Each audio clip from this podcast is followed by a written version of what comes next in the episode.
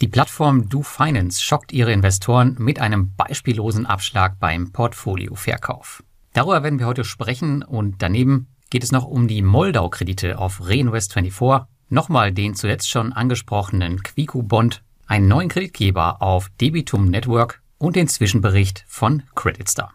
Alle Quellen zum heutigen Beitrag findest du wie immer in meinem Blogartikel, der in den Shownotes verlinkt ist. Viel Spaß! Wobei mit Spaß hat unsere erste News eigentlich so gar nichts zu tun, denn es geht hier mehr oder weniger um den Abschied von DoFinance. Denn die haben gesagt, wir handeln im besten Gewissen der Investoren und das Ergebnis davon sehen wir nun. Im letzten Blogartikel gab die Pleite-Plattform bekannt, dass die geschädigten Portfolios aus Polen und Indonesien nun final verkauft wurden, nachdem man sie in den letzten Monaten so weit heruntergewirtschaftet hat, dass man nicht mehr viel erwarten konnte. Zusammengefasst wurde das Portfolio in Polen für einen Restwert nach Kosten von 4,32 Prozent des ursprünglichen Wertes verkauft. In Indonesien sieht es noch schlimmer aus. Hier fließen lediglich 0,13 Prozent nach dem Verkauf zurück. Hast du also 1000 Euro in eines der Länder investiert, bekommst du in Polen davon noch 43 Euro zurück und in Indonesien 1,30 Euro. DoFinance endet nun also offiziell für die meisten Investoren als Totalverlust, sofern sie nicht frühzeitig ihre Gelder abgezogen haben. Ich habe hier noch ein bisschen Glück gehabt. Ich habe jetzt noch 8,45 Euro in der letzten Woche bekommen, die ich mir allerdings nicht auszahlen lassen kann, da die Mindestauszahlgrenze bei 30 Euro liegt. Aber dennoch bleibt ein Verlust bei mir stehen, auch wenn dieser nur im einstelligen Prozentbereich ist. Auch bei Reinvest24 gibt es eher schlechte Neuigkeiten. In den letzten beiden Wochen gab es wohl kein signifikantes Entgegenkommen des Immobilienentwicklers in Moldau. Reinvest24 will nun die einzelnen Projekte bewerten und dann den Rückholungsprozess starten, was nichts anderes bedeutet, als dass die Projekte wahrscheinlich ausfallen werden.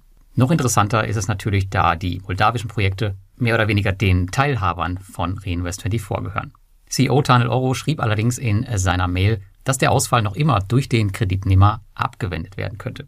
Ich selbst glaube aber nicht daran, dass da noch etwas passiert und habe daher das einzige Projekt aus Moldau, was ich im Portfolio habe, mit Abschlag auf dem Zweitmarkt eingestellt und 20 Prozent davon wurden auch schon verkauft. Also, wenn du Lust hast auf ein Immobilienprojekt aus Moldawien, dann greif gerne zu.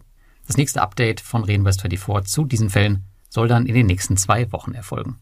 Die News Nummer drei.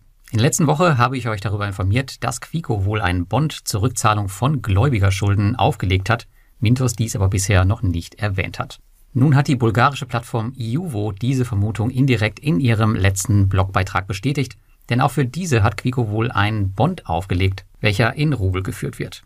Ganz praktisch bedeutet dies, dass Quico hier seine Schulden bis April 2025 abtragen wird, jedoch zu einem bereits heute festgelegten Rubelkurs. Das Ergebnis wird somit Währungsschwankungen unterliegen, was positiv wie negativ ausgehen kann. Schauen wir uns die aktuelle Lage an, dann kann man aber wohl davon ausgehen, dass der Rubel in zwei Jahren nicht mehr so viel wert sein wird wie heute.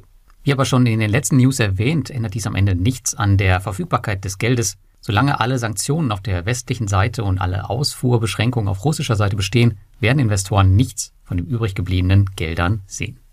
Gute Nachrichten gab es dagegen vom Geschäftskredit Marktplatz Debitum Network in der letzten Woche. Denn hier gibt es seit langem endlich mal wieder einen neuen Kreditgeber, auch wenn dieser im Grunde nicht so richtig neu ist. Mit FlexIdea Polen starten neue Geschäftskredite mit aktuell eher unüblichen 11% Zinsen auf der Plattform. Dabei handelt es sich um eine Tochtergesellschaft des bereits bestehenden Kreditgebers FlexIdea Lettland, der schon seit 2018 auf Debitum Network ist, jedoch im Grunde anteilig Debitum Network selbst gehört. Investieren tun wir jetzt in Polen in SMI-Kredite, die an Firmen ausgegeben werden, die aufgrund ihrer Größe keine normale Finanzierung bekommen. Asset-Backed Securities, die auf die Plattform kommen, haben ein regulatorisches Review hinter sich und sind daher in meinen Augen aufgrund der Verzinsung wirklich interessant. Zudem sind die Investments einerseits mit Rechnung gegenüber großen und bekannten Firmen abgesichert, sowie einer Gruppengarantie durch den Mutterkonzern. Diese Informationen habe ich zumindest von Debitum Network selbst bekommen.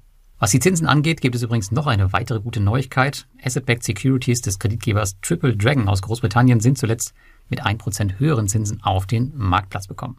Ich habe zuletzt sowohl in die neuen Asset-Backed Securities von Flexidea Polen als auch in Triple Dragon investiert. Und zuletzt geht es noch um ein Unternehmen, das die Gemüter in der P2P-Community spaltet. Auf der einen Seite gelten sie als unzuverlässiger Zahler, der gerne alle Limits ausreizt. Auf der anderen Seite kann man mit Produkten wie der Plattform Ländermarket Rekordzinsen einfahren und mit Monofit Smart Saver bietet man sogar ein Tagesgeld-ähnliches Produkt an. Die Rede ist natürlich von CreditStar. Diese haben zuletzt ihren Zwischenbericht veröffentlicht und hier spricht man neben einem Nettogewinn von ca. 2 Millionen Euro von einem positiven Ausblick auf 2023, wo das Thema Geldbeschaffung ganz oben auf der Agenda steht. Besonders mit dem Smart Saver, da scheint man Großes vorzuhaben und hat bereits über eine Million Euro eingesammelt. Logisch, das Produkt ist absolut leicht zu verstehen und kann von jedem innerhalb von Sekunden bedient werden.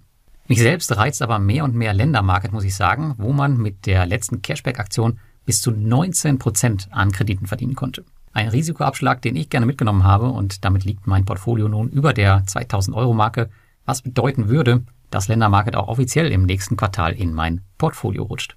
Du kannst mir ja mal in die Kommentare schreiben, ob du selbst bei Ländermarket investierst oder ob dir das Risiko einfach zu hoch ist. Und damit wünsche ich dir eine schöne Woche und bis zum nächsten Mal.